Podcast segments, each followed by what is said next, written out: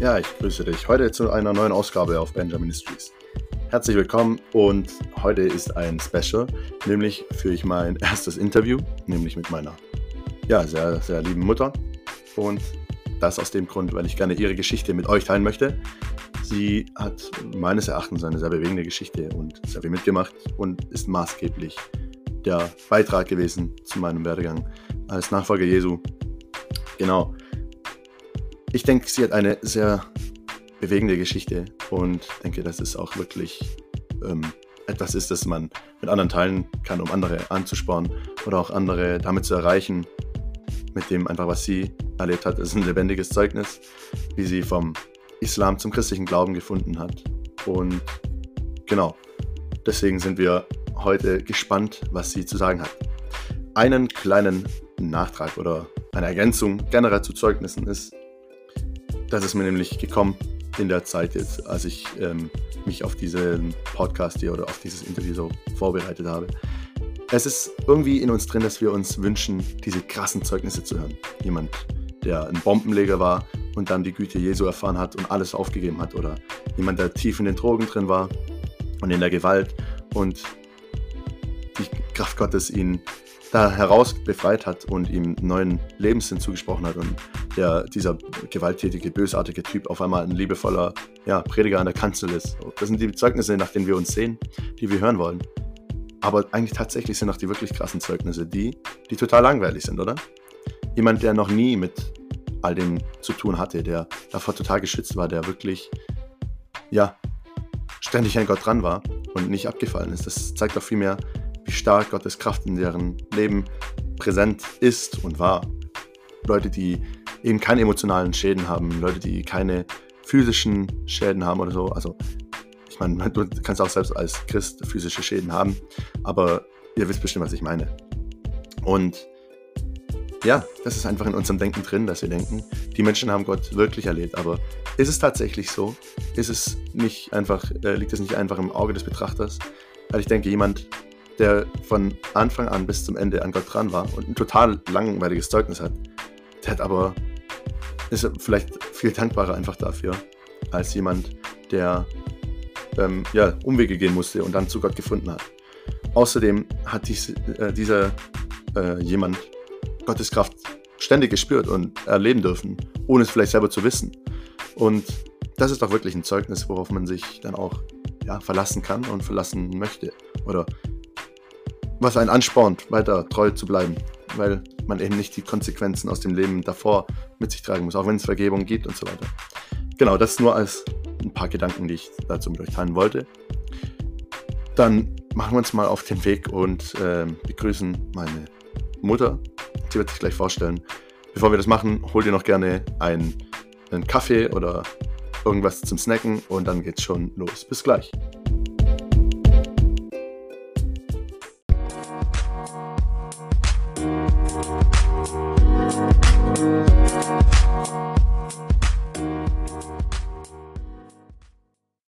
So, hallo, liebe, liebe Mutti. Schön, dass du da bist. Ich freue mich ganz arg, dich heute interviewen zu dürfen. Und äh, damit die Zuhörer erstmal ein Bild von dir kriegen, wäre es schön, wenn du dich selber mal vorstellen kannst, wo du herkommst, wie alt du bist und so weiter.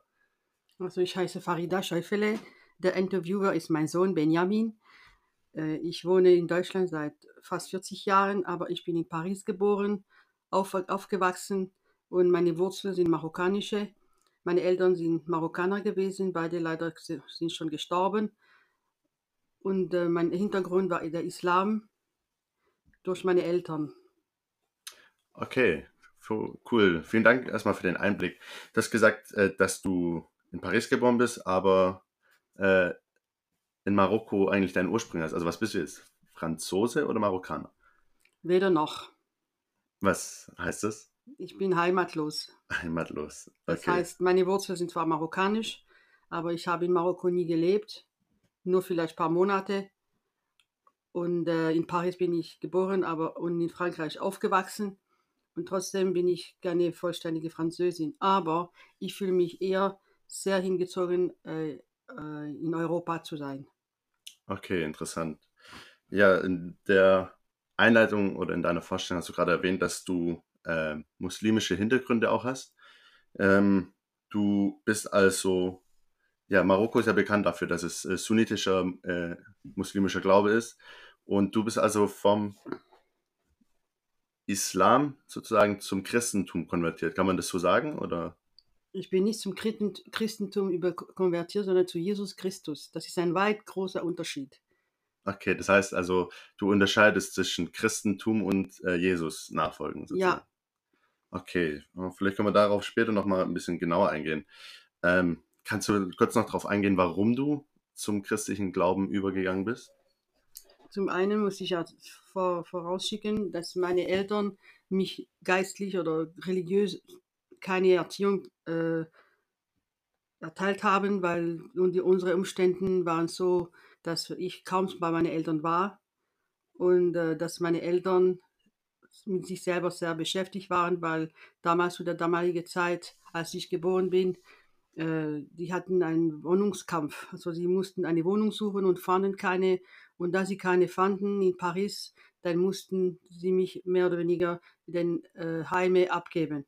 Aber äh, da die Wohnungsnot so groß war in Frankreich damals, weil ich muss auch dazu erwähnen, dass es in der Zeit des ähm, Algerierkrieg war und da war ein riesengroßer Hass gegen alles, was äh, Ah, Nordafrikaner, Hm. äh, nach Nordafrikaner aussah. Dann sind meine Eltern, beziehungsweise meine Mutter hat sich entschieden, zurückzugehen nach Marokko, weil zu ihren Eltern, weil wir eben diese Not hatten. Und inzwischen hatte ich ja noch einen kleinen Bruder. Und dann sind wir nach Marokko gegangen, wo er dort geboren ist. Und dann ist er so schwer krank geworden, dann ist er gestorben und dann bin ich selber sehr schwer krank geworden mit Tuberkulose.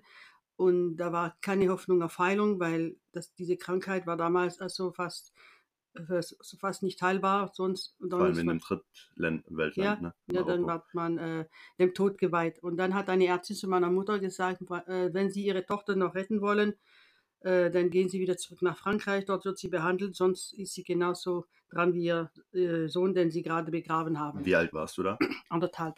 Eineinhalb Jahre. Und wie alt war deine Mutter? Meine Mutter war 15. 15, das ist aber ziemlich jung. Ja, Wie kommt es dazu, dass man mit 15 Jahren schon ein Kind hat? das ist so. Meine Eltern äh, sie haben sich nicht gekannt. Und das ist dort Sitte gewesen, dass äh, Also in Marokko? ja, in Marokko, dass man äh, die Partner für die, äh, für die Tochter sucht. Und meine Mutter, die war 14 und sie war selber in der Teenagerzeit und man guckt sich schon mal im Spiegel und man, äh, man betrachtet sich einfach, man entdeckt sich und meine Gro Urgroßmutter hat das gesehen und dann hat sie meine Oma äh, gerufen und gesagt, du, die musst du bald heiraten, sonst hast du ein Problem Verheiraten, ja. verheiratet und hat ein Problem. Und dann hat meine Oma, äh, ja, konnte eh nichts sagen, weil das war damals so, die, die Schwiegermütter haben das Sagen gehabt in den, in den Häusern, Mhm. sogar in den Ehen. Und dann irgendwann, mein Vater kam zurück von Frankreich, weil er schon kurz nach dem Krieg, das heißt äh, in den 50er Jahren, ist er nach Frankreich gegangen, weil er keine Arbeit hatte in Marokko. Und äh, die, wie soll ich sagen, die Möglichkeit, eine Arbeit in Marokko zu finden, war also so gut wie Gleich null. unmöglich. Dann hat er gesagt, gut, dann gehe ich nach Frankreich. Und er war zehn Jahre dort. Und irgendwann hat er gesagt, ja, jetzt bin ich im Alter, ich möchte heiraten. Und dann ist er zu seiner Schwester Aisha, das war seine älteste Schwester. Und er sagt, du Schwester, such mir bitte eine Frau. Und dann sind sie irgendwie auf meine Mutter gekommen. Dann haben sie die Eltern meiner Mutter gefragt, ob sie eine Tochter haben zum Heiraten. Und meine Oma hat gesagt, ja, die, die Khadija, diese war meine Mutter, die war 14. Und äh, die, die wird, also die kann man zum Heirat, also sie sind im Heiratsalter. Und äh, meine Mutter wurde da berichtet, also wie heißt das, äh, Vorgestellt? ja, ne? Und dann hat sie mein Vater gesehen und hat gesagt, nein, den will ich nicht und ich heirate nicht. Und dann hat sie noch geschrien, der will nicht heiraten und so. Und dann hat meine Oma gesagt, doch, du heiratest. Und damit hat sie es. Und natürlich, meine Mutter, die war, ist in diese Ehe hineingegangen mit, das was, was man heißt heute, oder beziehungsweise man sagt, Zwangsehen. Und meine Mutter wollte nie diese Ehe und die hat sie nie akzeptiert und bis zum Tod, das war ihr immer noch ein Dorn im Auge. Und Wie, äh, wie alt war denn dein Vater? Also, 35, und deine Mutter war 14? 14. Oh, das ist schon. Das ist schon ein Dra also das war für sie ein Drama und das ist auch ein Drama. Ja, auf jeden Fall. Äh, Meine Mutter hat sich in ihrem schon mal genanntes Schicksal hineingeschickt. Und dann kamen Kinder eins nach dem anderen. Und dann kam ich als erstes Kind 1961. Und dann, wie, wie ich vorhin gesagt habe, dann wurde ich krank in Marokko. Und dann musste ich nach Frankreich zurück. Und dann bin ich in ein Sanatorium gelandet.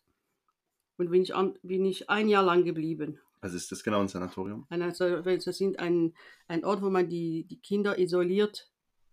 Weil die Äh, Krankheit so schwer ja, war. ja, wegen der Tuberkulose. Äh, da musste ich isoliert werden, ein Jahr lang. Das heißt, du warst als eineinhalb Jahre altes Kind Ja. für ein Jahr lang in Quarantäne Äh, sozusagen. Genau, ohne Eltern. Ohne Eltern. Meine Wow. Mutter kam vielleicht ab und zu, aber ich habe keine Erinnerung davon. Okay.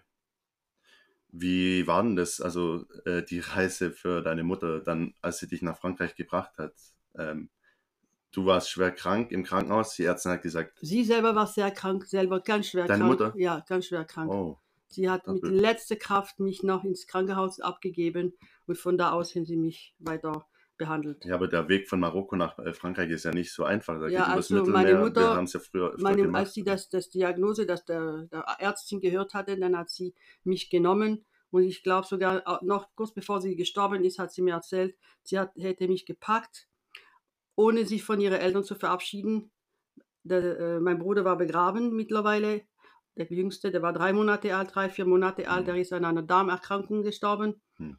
Und meine Mutter hat mich mit ihren 15 Jahren damals äh, gepackt und, und dann ist sie mit dem Zug und mit dem Schiff. Also das hat tagelang gedauert, bis ich wieder in, bis ich endlich in Paris war, oh, angekommen bin. kann man sich gar nicht vorstellen. Heute steigt man kurz in den Flieger. Ja, ja. Von äh, ja, Deutschland nach Marokko fliegt man mittlerweile für 20, 30 Euro. Mhm. und ist ein paar Stunden dort und das sind ein paar Tage, ja. Ah ja, aber tragisch eigentlich. Und eine richtige Beziehung habt ihr dann äh, auch gar nicht aufbauen können, weil eigentlich in den ersten, in den Entwicklungsjahren, wo man diese Bindung zwischen Säugling und Mutter eigentlich aufbaut, die war ja gar nicht da, so. Gar nicht, Gar nicht. Also gar nicht, du hattest dann auch gar nicht so eine Bindung zu deiner Mutter. gar eigentlich. keine. Gar keine. Wie ist es dann weitergegangen, als du aus der Also- Quarantäne rausgekommen bist? also und wie, welche Rolle hat dein Vater da gespielt? Mein Vater, der hat, äh, also mein Vater, der, der ist nicht mit meiner Mutter gegangen, so viel ich weiß. Der, er ist noch in Marokko geblieben und irgendwann ist er wieder gekommen. Äh, von meinem Vater habe ich auch wenig Erinnerung, auch meine Mutter wenig Erinnerung, aber die, bis, die paar Erinnerungen, die ich noch von meinem Vater hatte, das war das, der ist auch, wenn ich in irgendwelche äh, Pflegefamilie war, der hat sich die Mühe gemacht, mich zu besuchen. Wie ist es dazu wieder. gekommen, dass du in die Pflegefamilie gekommen bist? Also in der Pflegefamilie kam ich, äh, erstmal nach dem Sanatorium bin ich in, von einer Familie in die andere gegangen. Das nennt man, nannte man damals l'Assistance publique. Und ähm, das war immer noch wegen der Wohnungsnot. Und meine Mutter, die war in der Zwischenzeit so krank, äh, auch psychisch, also die musste immer wieder äh, paar äh, Aufenthalte in der Psychiatrie. Hm. Äh, Also konnte sie sich nicht um dich kümmern, Nein, deswegen. konnte sie nicht. Okay. Äh, sie, war, sie, war, sie war überfordert. Und ähm, ja, und dann, es hieß, aber ich bin trotzdem immer mit Unterbrechung. Also ich war nicht nur kontinuierlich weg, sondern ich kam und ich ging, ich kam und ich ging. Und irgendwann war der Zeitpunkt, wo ich definitiv nach Hause gehen musste. Und eines Tages hat, da war ich in, in der Nähe von Dijon bei einer Familie. Ich glaube, ich war vielleicht zwei Jahre dort oder weiß nicht mehr genau. Auf jeden Fall, ich war fünf, als ich wieder nach Hause kam. Und da kam ein Auto, die hat, ich bin eingestiegen und die hat gesagt, jetzt gehen wir zurück nach Paris, zurück, zurück zu deinen Eltern. Und dann bin ich zurück zu meinen Eltern. Von der Reise, ich weiß nur, wie ich eingestiegen bin, aber die, die Reise, von der Reise habe ich keine Erinnerung mehr. Nur ich weiß noch, nur das eine, dass als ich, da bin ich in eine, eine große Saal äh, ge- angekommen und ich saß auf einem kleinen Kinderstuhl und ich habe gewartet, dass man, man mich abholt. Und da von dieser von diesem Ort, also von dieser Stelle, wo ich, da, wo ich saß, sah ich eine Frau, die, die hat einen lila Mantel und sie guckt so mit dem Kopf äh, durch die Tür und guckt, äh, und, und, und guckt rein in den Saal und ich gucke die Frau und ich sage, das, das ist meine Mutter. Und dann hat sie mich abgeholt und in diesem Moment habe ich gespürt, dass diese Frau mir fremd ist. Hm. Die ist mir fremd. Das war, da war, da war kein, da war nichts, wo ich sage, eigentlich habe ich meine Mutter und oh, ich freue mich, dass ich wieder meine Mutter sehe. Das war gar nicht da. Gar nicht. Ne? Traurig. Wenn man denkt, wie wichtig eigentlich so die Beziehung zwischen äh, ja, den Eltern ist, vor allem zur Mutter, so die einem äh, Zuneigung und Liebe gibt. Äh. Meine Mutter hat mich geliebt. Ich will nicht sagen, dass sie meine Mutter mhm. mich nicht geliebt hat. Aber von meinerseits, die Jahre, die waren vergangen, da war genau. nichts aufgebaut. Genau, das ist das, was ich meine. Die ja. essentielle, ja. das Fundament war einfach mhm. nicht da. War nicht da. Ja. Und wie ging dann die Jahre ihr wieder nach Marokko zurück? Nein, oder? nein, nein. Wir sind da in Frankreich geblieben. Und dann und, hast du mit deinem Vater und mit deiner Mutter wieder zusammen Ja, wir haben zusammengelebt. Und, aber in der Zwischen hatte ich auch andere Geschwister. Die habe ich auch davor nie gesehen. Ach, die haben, während du weg warst, ja, noch weitere Kinder gekriegt? Ja, da war also äh, äh, mein Bruder Hassan. Ja, der ist, den habe ich äh, erst als er drei Jahre alt war, vielleicht drei oder vier, ich glaube, der war drei, erstmal gesehen. Zweit, äh, ich habe ganz zu erinnern, meine Schwester Latifa kam auch zurück, aber nach, sie war auch drei. Also das heißt, in meiner Kindheit habe ich nicht mit meinen Geschwistern verbracht, nur später. Okay, wow.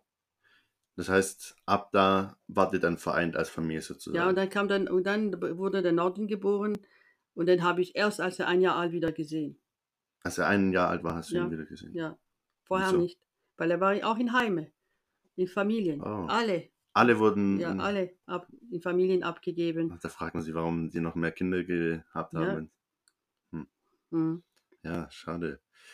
Ähm, die folgenden Jahren wart ihr aber dann trotzdem so als Ganzes, äh, als Familie zusammen. Du hast gesagt, ihr habt in La Bastille gewohnt. In ja, in der Nähe, ja, La Rue de la Und zwar, meine Mutter war eifrig äh, dabei, eine Wohnung zu suchen, weil das war ihr eine große Not. Und irgendwann, wir hatten eine Dachwohnung, wir haben vielleicht ein paar Monate dort gelebt. Und dann irgendwann hat sie eine Wohnung gefunden in, in Paris, in der Nähe von La Bastille.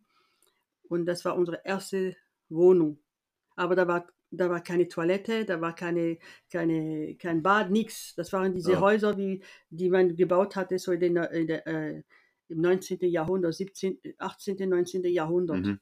Das waren solche ba Bauten. Wo seid ihr dann? Da, die Toilette lag, war auf der, auf der, im Flur. Ach so. Ja, das war ein, ein, ein gemeinsamer Klo für, oh. für die ganze Nachbar. Das ist so. Also das Gar nicht war kein Bad, nichts. Also, aber eine Wohnung und dann kam, ja, äh, Aber Küche hattet ihr? Eine Küche, nur eine Küche. Mhm, okay. Ja. Und ja, das war, ja, wir waren froh, dass wir, also meine Eltern, ich, dann bin ich eingeschult worden, mhm. weil das war der Grund, warum meine Eltern auch, ich musste wieder nach Hause, weil irgendwann musste ich eingeschult werden. Mhm. Da bin ich eingeschult worden, ja, und, aber ich habe schon als Kind die, die Mutterrolle mehr oder weniger übernommen. Für deine Geschwister? Ja, für meine Geschwister, weil meine Mutter, die war mehr abwesend wie anwesend. Mhm. Ja, und ja. Okay, ja. Äh, hast du sonst, das waren jetzt ja eher äh, traurige Erinnerungen, hast du trotzdem positive Erinnerungen so an die Zeit damals? Also meine Kindheitserinnerungen sind sehr dürftig. Also ich habe ganz wenige. Hm. Ganz wenige. Der einzige, ich hatte immer Heimweh nach meinem Vater. Hm. Zu deinem Vater hattest du eine gute Bindung? Ja, so. weil er mich immer aufgesucht hat. Er, aber nur mich. Nur dich? Ja, ich kann mich nicht erinnern, dass er sich für die anderen Geschwister auch so äh, interessiert hat. Ja, damals, wo ich in Dijon war, in der Nähe von Dijon, äh, der kam und besuchte mich. Das heißt, er nahm den Zug in aller Früh morgens und da war und da musste noch ein paar Kilometer, neun Kilometer zu Fuß laufen vom Bahnhof bis zu da, wo ich war. Mhm. Er durfte nicht übernachten, da musste er am gleichen Tag wieder zurück. Oh. Das heißt, ich hatte meinen Vater noch ein paar Stunden und dann ging er wieder weg. Ja. Und das hat er nur einmal gemacht oder mehrmals? Ein paar Mal. Ah, okay. Also ich habe ich hab, ich hab nicht äh, die Erinnerung, dass er oft da war. Okay. Aber schon diese, dieses Aufsuchen hat mir viel, also trotzdem ein gewisser äh, Zugang zu meinem Vater, mhm. Bindung zu ihm gegeben. Ja, ja, wow. Du hast auch mal von der Erinnerung erzählt, wie dein Vater dich gesehen hat, wie verwahrlost du warst und sehr geweint hat. Äh, wie war denn das?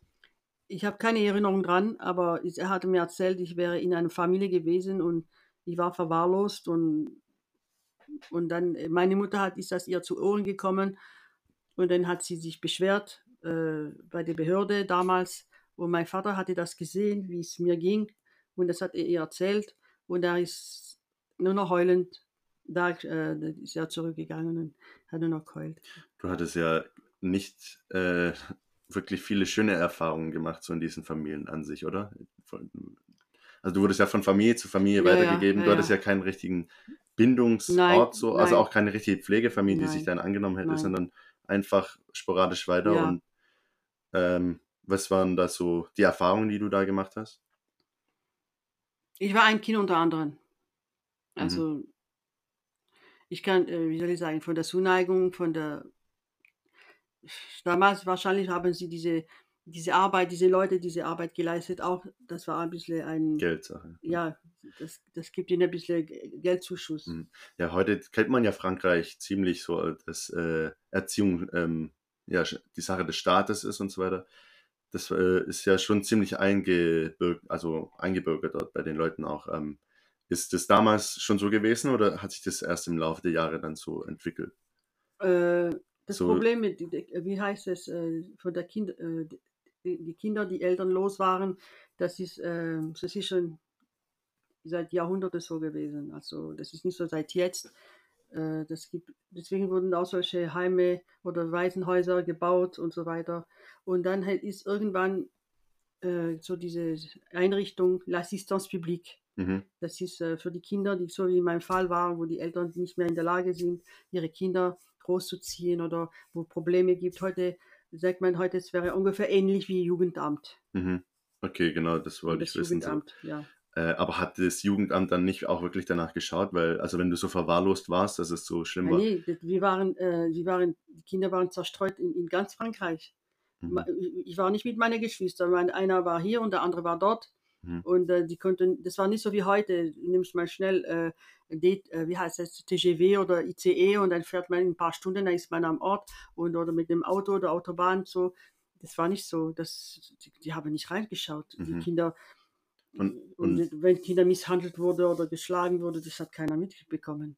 Hm. Hat man das viel erfahren von Misshandlung und äh, Ja, also ich kann, mich, ich kann mir nicht erinnern, dass mich jemand misshandelt hätte und oder nur einmal habe ich was äh, kaputt gemacht. Ich, ich, ich spielte unter einem Tisch und ich habe irgendwie ein, eine, bei einer Familie? ja, oder? bei der, gerade in die in Dijon war, Mhm. in der Nähe von Dijon, die hat, äh, ich hatte irgendein ein, gro- ähm, ein Lastwagen von einem kleinen Jungen, der auch noch da war, irgendwas kaputt gemacht und was ich, dann wurde ich gezerrt und, dann, und, und gestraft und als Strafe musste ich in die Hundehütte mich äh, aufhalten. In der, Dort Hunde, überschlafen schlafen und. in der Hundehütte musste ich mich dort aufhalten. Ach was. Ja. Und wie lange? Weiß ich nicht mehr. Oh, Das ist ja undenkbar heute. Schlimm. Naja, also. ja. Heute lacht man darüber, aber damals, ich weiß nicht, ob ich gelacht habe. ja, wie alt warst du da denn? Muss vier, fünf gewesen sein. Ah, Mann. Es tut, tut einem wirklich weh zuzuhören.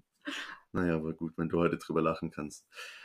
Naja, gehen wir ein bisschen vor. Du bist, ähm, wie wir ja vorhin schon erwähnt hatten, bist du ja ähm, zum christlichen Glauben, nicht zum Christentum, sondern zum christlichen Glauben äh, übergegangen. Ähm, du hattest ja nicht so wirklich dann in den frühen Jahren die muslimische Prägung von deinen Eltern, wenn du äh, mal hier, mal dort warst. Aber deine Eltern waren schon religiös an sich, oder? Meine Mutter war durch ihr Zuhause sehr, also ziemlich stark religiös geprägt. Mhm. Mein Vater nicht so, weil er selber war ein verwahrlostes Kind. Ja, auch, okay. Er war ein verwahrlostes Kind, weil seine Mutter starb, als er drei Jahre alt war Mhm. und sein Vater, als er 14 Jahre alt war. Oh. Also der war mehr oder weniger ein Waise. Mhm. Und mein Großvater, als seine Frau starb, als er drei Jahre alt war, der hat irgendwann wieder nach einer Frau geschaut und diese Frau hat sie. Der war mehr auf der Straße wie, auf, wie zu Hause. Mhm. Okay. Also keine wirkliche religiöse Prägung. Nein, keine. Wie kam es denn dazu, dass du dann zum christlichen Glauben gekommen bist? Weil ich meine, wenn deine Mutter wenigstens streng religiös war oder stark religiös, Ja, aber das ist, aber das ist diese Vorsehung, die, also dieses, äh, ja, diese, ähm,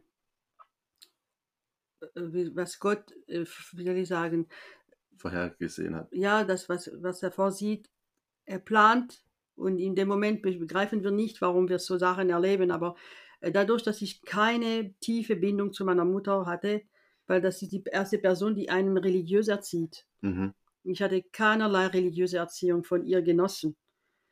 Aber eins wusste ich schon als Kind. mich hat der Islam nie hingezogen.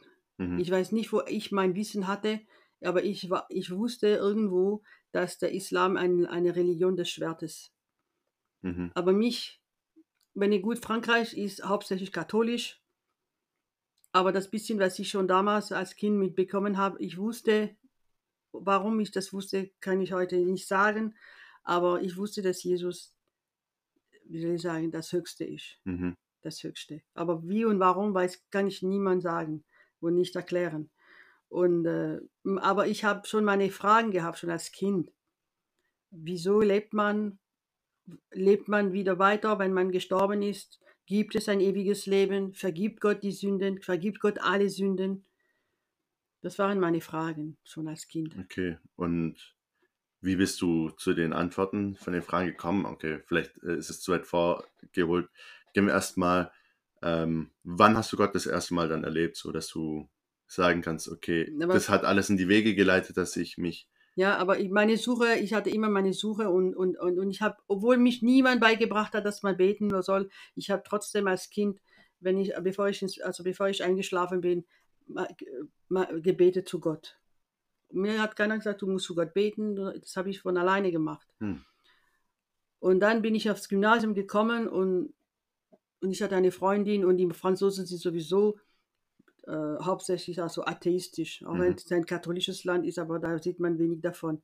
Also die meisten sind atheistisch. Und die eine Freundin, die in meiner Klasse war, sagte, oh, mach doch dir keine Gedanken über Gott. Gott gibt es gar nicht und das ist nur alles so durch die Evolution, alles ist entstanden.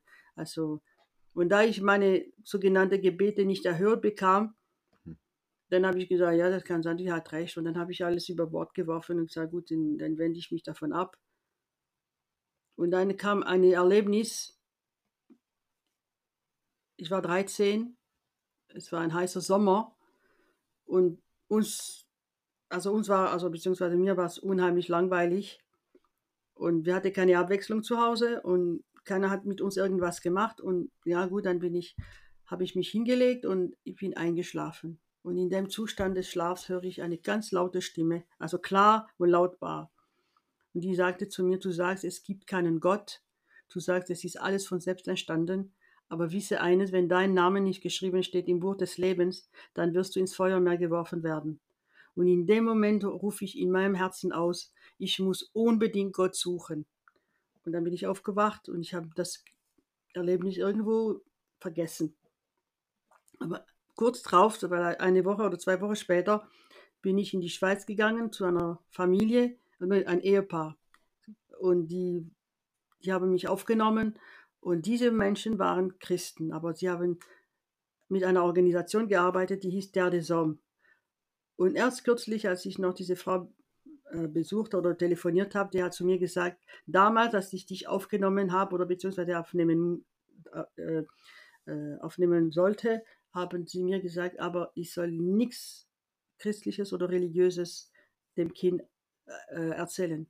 Keinerlei religiöser Einfluss oder ideologischer Einfluss. Das war ihr verboten.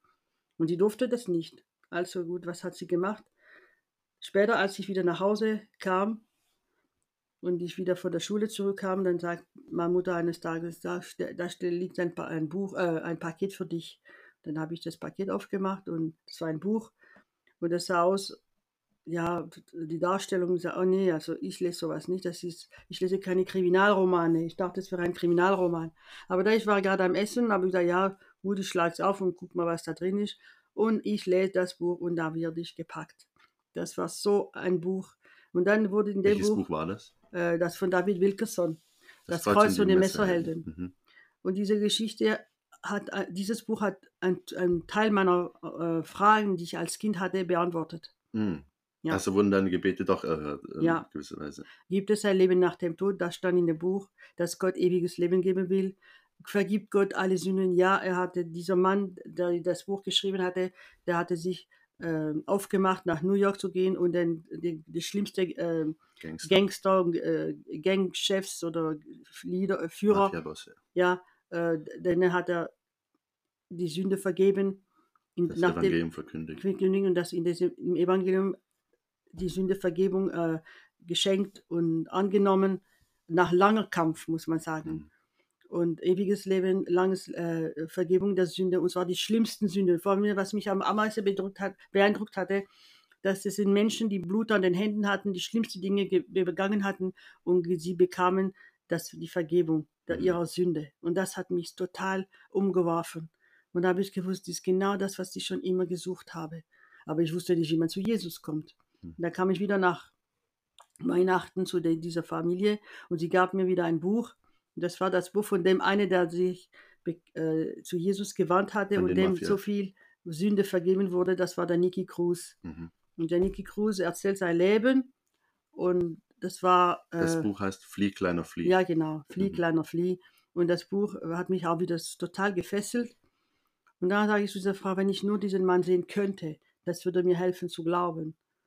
Und dann bin ich wieder zurück nach Hause, Nach Paris. ja, nach Paris. Und dann eines Tages, es war Winter, ja, Januar, so Ende Januar, Welches Jahr? äh, 76. Mhm. Und dann sage sag ich, äh, sage ich zu meinem Vater, oh, ich möchte, gib mir ein bisschen Klein Geld, ich will was einkaufen da in der, nächste, in der Buchhandlung. Ah, jetzt ist dunkel, ist nachts, was willst du draußen um die Zeit und so. Und gesagt, doch, mach, ich lass, ich habe mich nicht abwimmeln lassen. Gut, er hat er nachgegeben, da bin ich raus. Ich war in der Buchhandlung. Und auf einmal, als ich die Straße wieder hochlief, da war ein riesen Plakat, gerade neben der Buchhandlung. Und da stand drauf ein Bild von Niki Cruz. So wie ein Werbungsplakat. Mhm. Es war ein Werbungsplakat und Niki Cruz kommt nach Paris.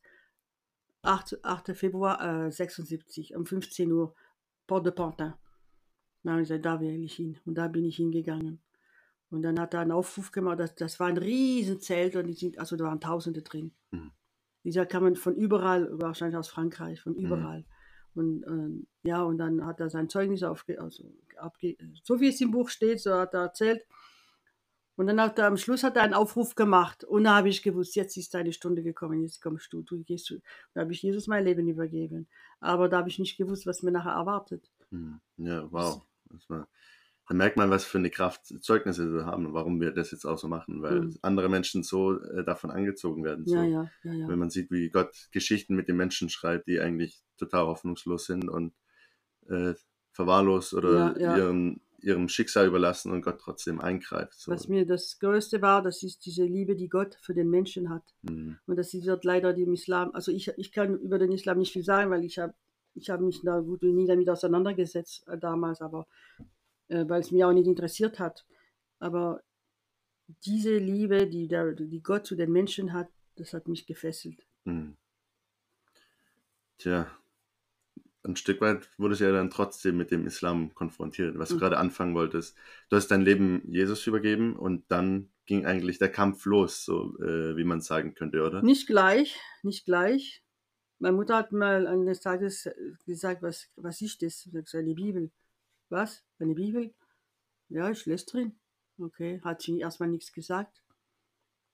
Und später, wo sie gemerkt hat, dass ich mich davon nicht abbringen lasse, aber ich muss vorausschicken, dass äh, es war einmal äh, in einer Versammlung, weil genau da, wo ich dieses Plakat entdeckt hatte, Mhm. daneben dran, neben der Buchhandlung, da war eine Gemeinde. Und da habe ich hab mich äh, dort, äh, ich habe dort angehalten, habe ich geguckt, was das ist und so. Dann, ah ja, da war, waren die öffnet und so. Das war gleich um die Ecke von wo wir gewohnt haben. Und dann habe ich gesagt, ja, da muss ich mal hin. Dann bin ich hingegangen und da habe ich meine Freundin Virginie kennengelernt und die, die Beziehung besteht bis heute. Aber während eines Tages eines, einer Versammlung, da gab es so eine Weissagung. Eine Weissagung, das ist wie eine Prophetie Mhm. oder ein Wort der Erkenntnis. Und diese Person sagt mitten im Raum, ich habe nicht einmal gewusst, wer das ist. Ich könnte heute nicht einmal mal sagen, wer das war und wie die aussah. Für die, aber die Stimme und das, was sie sagte, das weiß ich noch Wort für Wort. Und die Frau während, dem, während dieser Gottesdienst sagt, verleugne mich nicht, verleugne mich nicht, tu es nicht wie Petrus vor 2000 Jahren, verleugne mich nicht. Und ich sage, da gucke ich rum, wer will hier Jesus verleugnen? Also ich ganz bestimmt nicht, sagte ich damals so in meinem Herzen. Und ich gehe heim, das war vielleicht April 76, und plötzlich, 76, ja, Juni 76, gerät meine Mutter in Rage, weil sie merkt, ich lasse von Jesus nicht ab. Und ich, will, ich, äh, ich bin, also, und dann sagt sie zu mir so, jetzt schreibst du mir auf ein Blatt, ich bin kein Muslima mehr, ich bin Christ. Das war der Kampf. Was machst du jetzt? Du weißt, wenn du das schreibst, dann hast du, ähm, Eine Kriegserklärung. auch ja, oder du hast ein, ein Feuer angezündet, eine Mhm, Bombe ja. explodiert, explodieren lassen. Und das habe ich geschrieben. Und dann kam mein Vater, der wurde von meiner Mutter sowieso die ganze Zeit aufgehetzt. Und er sagte zu mir, so, jetzt schwör ab. Vom christlichen Ja, Glauben. schwör jetzt ab. Sag, dass du Muslime bist, schwör ab. Einfach. Und da wusste ich, warum die Weisei- Weissagung Hm. kam. Das war die Frau, die kannte, die wusste nicht, dass eine Muslime im Raum ist, Hm. aber sie sagte das. Und das war vom Geist Gottes geleitet. Gott hat direkt durch diese Frau zu mir gesprochen, weil er gewusst hat, was auf mich zukommt. Hm. Und ich habe nie abgeschwört, abgeschwört. Und er hat mich sogar nach Marokko geschickt, in der Hoffnung, dass ich zurück zum Islam komme. Die hat ihre, mein Großvater, meine Großmutter, meine, vor allen Dingen ihre Schwestern, Turia? äh, Turia, ein- einen Brief geschrieben und gesagt, bitte bringt mir das Mädel wieder ins, zum Islam. Mhm. Und hat dich runtergeschickt. Ja, ein, mit eine, ein Flugzeug, also mit einem Ein Ticket, ein One-Way-Ticket. Nur ein Ticket. Und dann bin ich runter. Meine Tante, sie hat nichts gemacht. Aber etwas habe ich gespürt. Sie waren fasziniert. Von dir. Irgendwas hat sie fasziniert. Sie, sie, sie haben mir kein bisschen versucht, mir das auszureden. Sie waren fasziniert. Sie, sie hat gesagt, also wenn dich vergleicht mit deiner Mutter, das ist Tag und Nacht. Hm. Ich habe nicht viel gesagt. Ich hab, die haben gemerkt, das ist was anderes. Und meine Mutter hat mir eigentlich verboten, die Bibel mitzunehmen. Ich hatte keine Bibel dabei. Ja, was machst du? Du hast keine Bibel, du bist in einem islamischen Land, du weißt nicht, du, ob du je zurückkehrst. Und eines Tages gingen wir, meine Tante und ich, nach Medina, in Fes, Was ist eine Medina? das ist die Altstadt. Okay. Gehen wir in die Medina. Und da war, da gibt es so viele Stände. Und, ah, da, und auf einmal halte ich vor einem Bücherstand. Und meine Augen trauen sich nicht. Ich glaube, ich spinne. Da lag eine Bibel, genau die gleiche. Woher kam die Bibel? In islamischen Ländern gibt es keine Bibel, aber Hm. die lag da, die Bibel. Ich bin ausgeflippt vor Freude. Aber es war dumm von mir. Ich hätte einfach viel klüger sein sollen. Ich hätte so tun sollen, wie wenn, ja, ich gucke mir die Bücher an, oh, ich nehme das Buch und ich nehme das Buch und hätte die Bibel mit eingekauft, verstehst du? Aber so dumm. Damals war ich so euphorisch. Ich sagte, oh, die Bibel, die Bibel, die Turia, Turia, kauf mir bitte die Bibel, kauf sie mir, kauf sie mir. Und die Frau, meine Tante, guckt die Männer, die haben sich schon kritisch angeguckt, was ist jetzt los hier, die Bibel? Und meine Tante, also, ja, ja, ja, ich, ich kaufe sie dir später, ich kaufe sie dir später. Und dann sind wir weiter. Aber heute, das ist das, was mir leid tut. Ich hätte eine Bibel gehabt, sogar in Marokko. Das hättest du dir also nicht gekauft. Die hätte sie mir gekauft. Nur die hat die Männer gesehen, die hat die, ich glaube, sie hat Angst bekommen. Mhm. Das Und ist dann ein streng wurden- muslimisches Land. Ja, ja. Und dann wurden wir von ein paar Jungs, das war in der Zeit von Ramadan. Und mein, ich hatte schon mal, wir sind nach Kenitra, meine Tante sagt zu mir, äh, weil ich habe gesagt, ich faste nicht, ich bin, ich bin kein Muslim. Also sie wusste das. Hm. Und sagt, äh, und dann wollte ich was zum Essen. Essen kaufen und das darf man nicht. Und da kommt einer und sagt, warum ist die da? Und dann sagt meine Tante, ist das dein Problem? Mach, dass du fortkommst und lass sie in Ruhe. Oh. Also vielleicht hat sie andere, Pro- vielleicht, weil, wenn man die Tage hat, da dürfte die Frau, die, dürfen die Frauen nicht fasten. okay. Und eines Tages nochmal war immer im Ramadan, auf einmal war eine, eine kleine Schar von Kindern mit Steine und sie haben uns verfolgt und sie haben uns angeschrien, ihr, ihr, ihr ist während der Ramadan, ihr ist während dem Ramadan und die wollten mit, was, mit Steine Steinen. auf euch. Und meine Tante dreht sich um und sagt, macht, dass ihr fortkommt, das geht euch da nichts an. das war Turia. Deswegen liebe ich sie. Die hat mich so gedeckt. Mhm. Die hat mich so gedeckt, also das das vergesse ich ihr nie. Und dann irgendwann, äh, ja, sie wollte mich einschreiben in einer Schule in, in Rabat, in einem Gymnasium.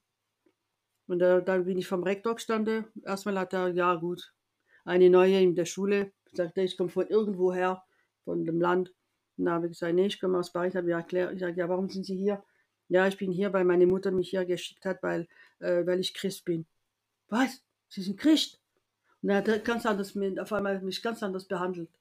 Ja, das ist, äh, ja, da, da- du, am ersten Mal hat er mich gar nicht zur Kenntnis genommen und als ich gesagt habe, ich bin Christ geworden, Da hat sie geschaut, und hat das, der, der, war, der war total von den Socken. Also war das gut oder eher schlecht? Sch- Gut, Ja. der war total positiv überrascht. Ach Weil so. sowas, hat, sowas hört man nicht. Äh, Plötzlich jemand, der kommt daher, äh, weil er Christ ist, muss er wieder ins Land zurück. Ja, auf jeden Fall, das war, ja, und dann, und dann hat meine Tante, die Turia, eines Tages gesagt, oh, nee, so geht's nicht. Das kann nicht sein. Du gehst wieder nach Hause, du musst deine Schule fertig machen. Was soll das mit deiner Mutter? Sie hat eher, äh, sie spinnt.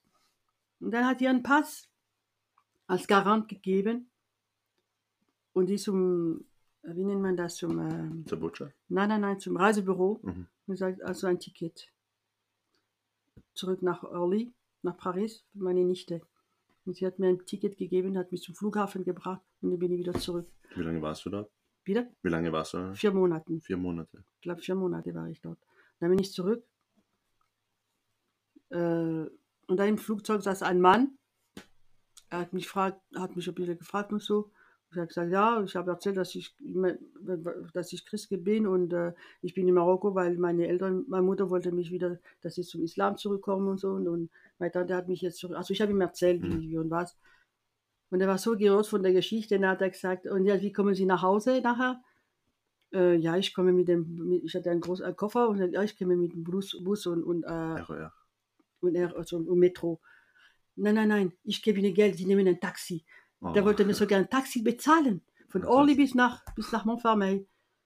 Aber ich habe es abgelehnt, sage, nein, danke, es ist nicht von Ihnen, aber ich, ich gehe trotzdem mit Bus und, und Dings, mit der Bahn. Bahn.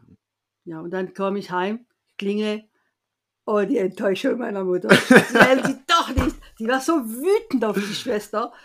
Das war, ihr Plan hat, ist nicht, ist nicht Gescheitert. gelungen, ist Ja. gescheitert. Und wie ging das dann weiter? Weiter, ja, dann wurde ich, ja, immer wieder drangsaliert, verfolgt, geschlagen, aus dem Bett rauskrisse, an der Haare gezogen und, und, und, eingesperrt in, in, einem kleinen Ka- Kammer, in einer kleinen Kammer. Und eines Tages hat sie auch noch der Hm. Gipfel erreicht und dann hat sie gesagt, so, jetzt wollen wir mal sehen, ob dein Jesus dir hilft. Mhm. Habe ich erzählt. Ja, Habe ich das, äh, ja, erzähl nochmal. ja, äh, ich will dir mal sehen, ob dein Jesus dir hilft. Dann war ein, ein Herd gleich, ne, gleich neben mir dran, ein Gasherd. Und da war drauf eine, eine Pfanne mit kochendem Wasser. Ein Topf mit kochend heißem Wasser. Ja, ja. Und dann habe ich gesagt, dann nimmst du den Topf und sagt, jetzt wollen wir sehen, ob dein Jesus dir hilft. Und schüttet mir das Wasser auf den Bein. Ach was. Ja. Und da habe ich nur noch Jesus geschrien. Und als ich meine Hände weg hab, weggetan habe von meinem, von meinem Schenkel, da war nur ein kleiner roter Fleck. Keine Verbrennung. Nein. Obwohl das Wasser wahrscheinlich Nein. 100 Grad hatte. Ja, ja, der hat ge richtig gebru Es hat geblubbert. Ja. Hat geblubbert. Ja, wir wollen sehen, ob dein Jesus dir so war Und das von der eigenen Mutter. Auf die Mutter. Aber Und- das sind, das sind Mächte. Das sind Mächte. Eine, eine Mutter, eine liebende Mutter macht das nicht. Aber Mhm. die, die war total in Rage. Das heißt, es hat sich immer schlimmer zugespitzt Ja. zu Hause. Meine Bibel wurden verbrannt. Eine Bibel wurde verbrannt. Eine andere, äh, die wurde in den Mülleimer geschmissen. Aber ich hatte immer wieder eine Bibel.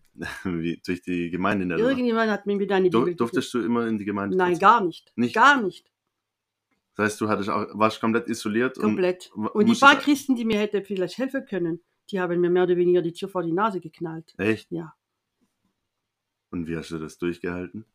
Das hat mir gelernt, an Jesus Christus festzuhalten. Das musste so sein. Also dadurch hast du es gelernt. So. Ja, dich an Jesus Christus festzuklammern. Und Volle ich habe gewusst, wenn du dich an ihn klammerst, ich habe gewusst, wenn du dich an ihn klammerst, dann das, das war deine einzige Rettung. Hm. Aber wenn du, wenn ich nur ein bisschen nachlässig war oder so, da habe ich gemerkt, oh, der Feind kommt wieder und, und da habe ich gewusst, ich muss mich so an ihn festklammern. Und deswegen, mein Glaube ist Christuszentrisch. Nicht zum Christentum, sondern zu Jesus Christus. Weil eine Religion, die hilft dir nicht. Mhm. Aber eine Beziehung, sie hält dich. Amen, ja. Das ist, was eben viele Menschen verblendet, die Mhm. Religion. Ja, ja. Und warum sie ja nicht wirklich Durchbruch erleben oder wirklich die Nähe zu Jesus. Mhm. Ja. Wow. Wie ging das dann weiter? Also, wie hat dein Vater, welche Rolle hat er gespielt in diesem Szenario? Mein Vater, der hat versucht, äh, der hat, äh, wie soll ich sagen, äh, dadurch, und meine Mutter verließ immer mehr das Ha- Zuhause, sie war immer mehr weg und, und auch meine Mutter, die, die war, nur, wie soll ich sagen, sie hat auch viele ja, fremde Männer, Mhm. also war mehr, mehr mit Männern und das hat mein Vater einfach immer tief Verletzt. verletzt und so. Und eines Tages kam er, kam sie, ja, deine Tochter, die ist Christ und so. Und äh, sagt, oh, was willst du? Du, was willst du? Du, der Islam. Du machst da so böse Sachen. Aber deine Tochter, die zwar Christ, aber sie, sie tut gar nichts Böses. Dann lass du bitte sie in Ruhe. Das war, Der hat sich dann vor dich Ja. gestellt. was willst du? Das Verhältnis zu deiner Mutter ist also immer schlechter geworden und immer finsterer, oder? Ja, und eines Tages äh, war ich 18 und da hatte ich eine, da war ein Pastor in der, in der Nähe und dann habe ich ihn mal besucht und hat er zu mir, und, äh, aber der war, der hat sich mir, mir angenommen, vor, den- vor allen Dingen seine Frau. Sie las, wenn ich bei ihr, und ich habe immer Gemeinschaft gesucht mit Christen. Mhm. Ich habe an jegliche Tür geklopft, wo ich wusste, ja, da, ein, da ist ein Christ oder so. Und da bin ich sogar zu der Heilsame gegangen, nur damit ich ein bisschen ge Mhm. äh, Gemeinschaft habe. Und da war eine Salutistin, also eine Frau aus dem Heils Heilsame eines Tages, bin ich, bin ich zu ihr. Ich kannte sie gar nicht, habe nur einfach so zufällig geklopft und so, ja, das ist äh, von der Heilsame. Ich gehe und dann hat sie sich mit mir niedergekniet und mit mir gebetet und das hat mich damals sehr beeindruckt. Mhm. Und, äh, und dieser Pastor, der Herr Jackie, Jackie Klepko, und äh, er hat eines Tages zu mir gesagt, und jetzt bist du 18 und jetzt musst du dich äh, stellen und sagt, du musst posi dich positionieren. Mhm. Du musst zeigen, du gehst jetzt in die Gemeinde. Positionieren. Meine Güte, an dem, an, an dem einen Sonntag, wo ich gewusst habe, jetzt musst du dich positionieren. Ich habe Angst gehabt. Ich habe also voll, ich musste, meine Mutter steht vor, also gleich um die Ecke vor der Tür, neben der Tür, und ich muss raus vor ihrer Nase. Und irgendwie habe ich mir meinen Mantel angezogen, mein ganzer Mut, den ich hatte, gepackt und dann bin ich vor ihrer Nase rausgegangen. Und dann hat sie nur noch gelacht und, und den Kopf nach hinten geschmissen. Hahaha, sie geht zu den Christen. Und das war's. Von da an hat sie mich nie mehr verfolgt. Echt? Mhm. Wow. Wow. Dann hat es aufgehört. Ja, Krass. ja. Und da bin Ja. ich immer zu der Gemeinde gegangen. Aber inzwischen, aber davor habe ich ihr ein Evangelium nach Johannes gegeben und dann in Arabisch und das hatte sie gelesen. Mhm. Aber dann später, ich bin von nach in die Schweiz gegangen. Für ein Au-pair. Also, Ja, Au pair, ich bin in die Schweiz also gegangen. fertig was mit der Schule und so, ja. Ja, Ich bin, ich bin nach, nach, in die Schweiz, habe ich ein Operjahr gemacht. Aber in, diese, in dieser Zeit hat das Wirken Gottes bei ihr trotzdem nicht aufgehört. Hm. Dadurch, dass sie sich sehr schwer, sehr viel mit, der Okkulte, mit, der, mit dem Okkultismus beschäftigt hatte, weil bei uns in der Familie ist schwarze Magie, weiße Magie und so weiter, also sehr, ähm, wie soll ich sagen, sehr pra praktik pra praktiziert worden. Sehr viel praktiziert Ja, worden, ja. ja. Und meine Mutter hat sie natürlich die, die, die, äh, die Auswirkungen von der dämonischen Welt an ihrem eigenen Leib bekommen, Mhm. an ihrer Psyche. Und die hat Erscheinungen gehabt. Und die hat, obwohl sie von meinem Vater geschieden war, dann, dann, hat sie, ist sie immer zu ihm gerannt, weil sie konnte nicht alleine bleiben. Und da unten, eine Etage tiefer, wohnte eine Frau, die war Christ. Mhm. Und sie hat gewusst, dass sie auch so wie ich glaube. Also das hat sie unterscheiden können. Also zwischen wer. Echt? Ja, das hat sie gewusst. Ein Katholik zu der, in der katholischen Kirche hatte, hätte sie nie ran Bazamba gemacht. Sie hat gewusst, da ist sie nicht. Mhm. Aber so, so, so, die hat gewusst, wo ich, äh, welche, Mhm. Geme äh, wo die Gemeinde, in welche Gemeinde ich gehe. Äh, dann hat sie die Frau gesagt, Madame Gamma, Madame Gamma, helfen Sie mir, helfen Sie mir. Ich werde geplagt, ich werde geplagt. Und die Madame Gamma hat sie mit in eine Gemeinde gebracht, wo man für solche Menschen betet. Und da hat, angefangen, hat sie angefangen. Äh, Schritt im. ja, und dann hat sie, und eines Tages, gesagt, die war bei Christen, die waren Grieche. Und dann hat sie die angehört und so, die hat sie besucht und so. Und dann hat sie gesagt, und dann hat sie einen Satz gesagt, aber das war Jahre später. Und dann habe ich gewusst, dass meine Tochter recht hatte. Mhm. Wow. Ja, die hatte recht. Und zwar, aber sie ist nicht, und dann ist sie krank geworden, MS krank geworden und das wurde immer schlimmer. Und dann eines Tages war vorbei. Sie konnte nicht mehr laufen. Hm. Und von dieser Zeit an, von 2006, von 2000, vom Jahr 2000 bis 2006, Mhm. Das waren die Jahre, wo, ich sie, wo, wo das Verhältnis sich wieder aufgebaut hat. Du bist immer besuchen gegangen Ja. in Frankreich. Mittlerweile warst du ja in Deutschland und hattest äh, ja, Familie. Ja, ja. Ja. Und dann hat sie, äh, ja, und, dann, und dadurch, ich bin, ich habe sie besucht, aber dann habe ich äh, ein Ehepaar beauftragt, die bei der, die auch so ein, ähm, die Geschäftsevangel, die, voll, äh, die Geschäftsleute des vollen Evangelium, was heute äh, Christenberuf heißt, äh, ich hatte sie gebeten, ob sie mal meine Mutter in Béziers, Mhm. die hatten ein Chapter in Béziers. Und da habe ich sie angerufen und gefragt und so. Und, äh, und dann irgendwann hat mich die Frage angeboten, ich kann Das war Macht. Martha, Macht, Macht. Und die hat mich angeboten, mir, an, mir angeboten, äh, bei ihr zu wohnen. Und dann ich habe es angenommen und Mhm. von dieser Zeit an bin ich zweimal im Jahr zu ihr. Und das waren die sechs Jahre, die mir in der Kindheit gefehlt haben mit ihr. Mhm. Weißt du, was ich Wow, meine? ja. Die sechs Jahre. Die letzten sechs Jahre ihres Lebens habe ich äh, das, die Beziehung aufgebaut. Und bevor sie gestorben ist, hat sie sich bei mir entschuldigt, dass sie mich verfolgt hat. Und am letzten Jahr oder letzten Monate ihres Lebens, da war ich bei ihr äh, im Juni 2006 und da lag sie, kann man sagen, schon im Sterben. Aber sie war im Krankenhaus, da bin ich zu ihr ins Krankenhaus gegangen, weil man hat mir gesagt, dass sie, also das ist wahrscheinlich zu Ende. Da bin ich hin. Und die, als sie ankam, lag sie da, so wie wenn sie, wie in einer Art Koma-Zustand. Mhm. Und am anderen Tag bin ich gekommen nochmal und dann hat sie die Augen aufgemacht und da hat sie gleich ausgerufen, überleg dir mal, Farida hat sie gleich gewusst, äh, gleich erkannt, Farida, stell dir vor, Jesus ist mir begegnet, er ist zu mir gekommen. Mhm. Also das hat sie, hat im Leib, hat, sie Mhm. hat ihn gesehen, er ist ihr erschienen und hat mit ihr gesprochen und Mhm. er hat ihr gesagt, und hat gesagt, äh, deine Tochter wird kommen, obwohl sie nicht wusste, dass ich komme. Mhm. Deine Tochter kommt und du hörst das, was deine Tochter dir sagen wird. Also hör da drauf, was deine Ja, Tochter dir genau. sagt. Ja, das hat er zu ihr gesagt. Mhm. Wow. Ja, Und ja. was hast du ihr dann gesagt? Ich habe ihr gesagt, sie soll vertrauen auf ihn. Und das hat sie gesagt, ja, unbedingt. Und glaubst du, sie ist dann am Ende gerettet? Natürlich, Ja? natürlich, Und sie umgekehrt von natürlich. Ja. Ich Wow. habe ja mal gesagt, Mama, bist du sicher, weißt du, du weißt du, ob du bist du bereit zu sterben?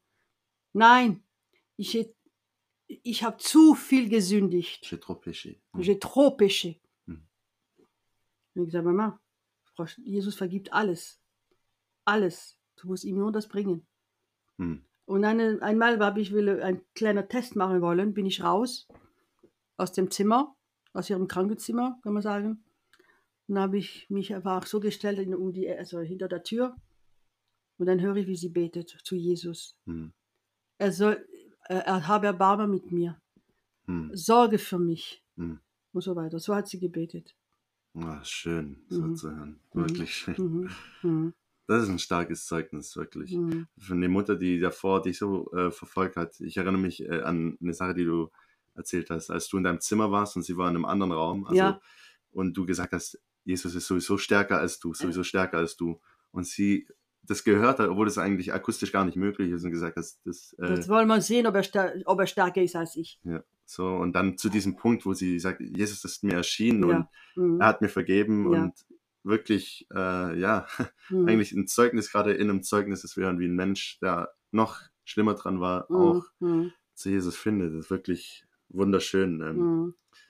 Ja, wie ist es mit deinem Vater ausgegangen? Der ist ja früher gestorben als deine Mutter. Ja. Äh, mein Vater, äh, der war eh immer eher hingezogen zu, zu Jesus auch letztendlich. Aber der, kann man sagen, das hat ihn immer fasziniert irgendwo, weil ich mal kann als Kind erinnern, wir sind an einer Straße entlang gelaufen und da war ein, eine katholische Messe gleich. Äh, da war die Tür offen und da war und dann hat mein Vater gesagt, weiter, weiter, komm, komm, komm. Ich sag's dir, oh, das, das so, sowas gefällt mir. Und hat da hingehorcht. Und ich gesagt, Papa, hm? aber Mhm. ich habe dabei mir dabei. Ich war erstaunt Mhm. als Kind.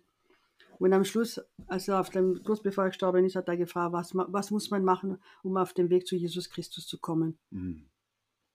Wow, Das ist die Gnade, die, äh, die Schächers Gnade, denke ich. schön. Ja, ja. wow. Wirklich ein wunderschönes Zeugnis. Vielen Dank fürs Teilen. Magst du vielleicht noch so in ein, zwei Sätzen zusammenfassen, wie dich das geprägt hat oder vorbereitet hat auch? Ich meine, es sind ja zwei verschiedene Lebensabschnitte, was du in äh, Paris erlebt hast, so mit deiner Mutter. Dann warst du in, Frank äh, in der Schweiz für ein Au-pair-Jahr. Da hast du ja auch nochmal eindrucksvolle Sachen erlebt. Und dann bist du nach Deutschland gekommen. Aber die, die, Zeit in der Schweiz, das war eine Zeit des Zerbruchs. Ja, wieso das? Weil durch meine Vergangenheit, da war ich so stark belastet, äh, auch psychisch, Aber ich war nicht psychisch krank, das war Mhm. ich nie. Aber ich war einfach äh, unter massiven Druck Mhm. und, und, und äh, wie kann man sagen, ja, ich hatte Probleme, mich zu konzentrieren, ich hatte Probleme, mich zu erinnern, äh, ich war sehr vergesslich und sehr verballert, Mhm. wie man sagt, ja? so, so durcheinander. Aber psychisch krank war ich nicht, Gott sei Dank. Äh, aber es war ein Zerbruch Mhm.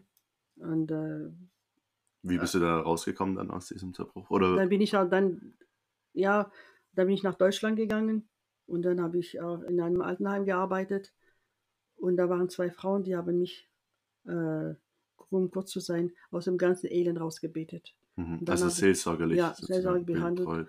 Und der krasseste war, wo ich gemerkt habe, dass ich befreit wurde von, dem, von der Macht des Islams, weil der Islam Mhm. ist eine drückende Macht, deswegen heißt es Islam Unterwerfung. Mhm. Und die Haltung hatte ich immer. Ich konnte nie meinen Kopf hochheben. Ich musste immer, wenn ich mich aufrecht halten, da war ich wieder dann niedergedrückt. Mhm. Und äh, eines Tages, wo ich bete, ich, ich hatte einen, einen, schwarzen Mantel, der hing am Schrank. Und jedes Mal, wenn ich bete wollte, dann drehe ich meinen Kopf irgendwie wie ein, wie ein Magnet zu diesem Mantel. Ich sage, was ist mit dem Mantel? Warum muss ich immer den Mantel schauen? Und dann plötzlich kommt dann durch den Kopf der Islam. Und dann habe ich begriffen, das ist eine Macht, die mich noch festhält. Deswegen heißt es in der Bibel, du sollst keine Götter neben mir haben. Mhm. Du kannst Christ sein und trotzdem hast dein altes Erbe noch nicht abgeworfen. Mhm. Mhm. Das ist wichtig zu ja, verstehen, ja. ja. ja. Verstehst du? Und deswegen war ich immer noch gedrückt. Mhm. Ich, und ich hatte auch sogar enge Atem, also beim Atmen enge. Wie wir, Mhm. ich konnte nicht richtig durch, enge, durchatmen. Und dann bin ich zu diesen zwei Frauen und sie haben mich losgebetet. Und dann war mal was weg. Hm. Ich konnte mich aufrechterhalten, ich konnte wieder frei atmen. Obwohl du eigentlich nicht mit dem Islam so Aber das ist ein Erbe. durch deine. Das ist ein Erbe. Und da, da kann der größte Atheist sein. Mhm. Aber das Erbe ist immer noch das. Genau wie du ein Haus hast, du kannst auf das Haus spucken, aber das Haus gehört dir trotzdem. Mhm. Wenn deine Eltern sterben. Ja. Mhm. Wenn deine Eltern sterben. Ja. Das gehört dir. Das gehört, was du machen kannst, annehmen oder abschlagen. Ja. Und ich habe das abgeschlagen. Durch Jesu Mhm. wirken, durch die Kraft des Heiligen Geistes. Ja, Mhm. wow.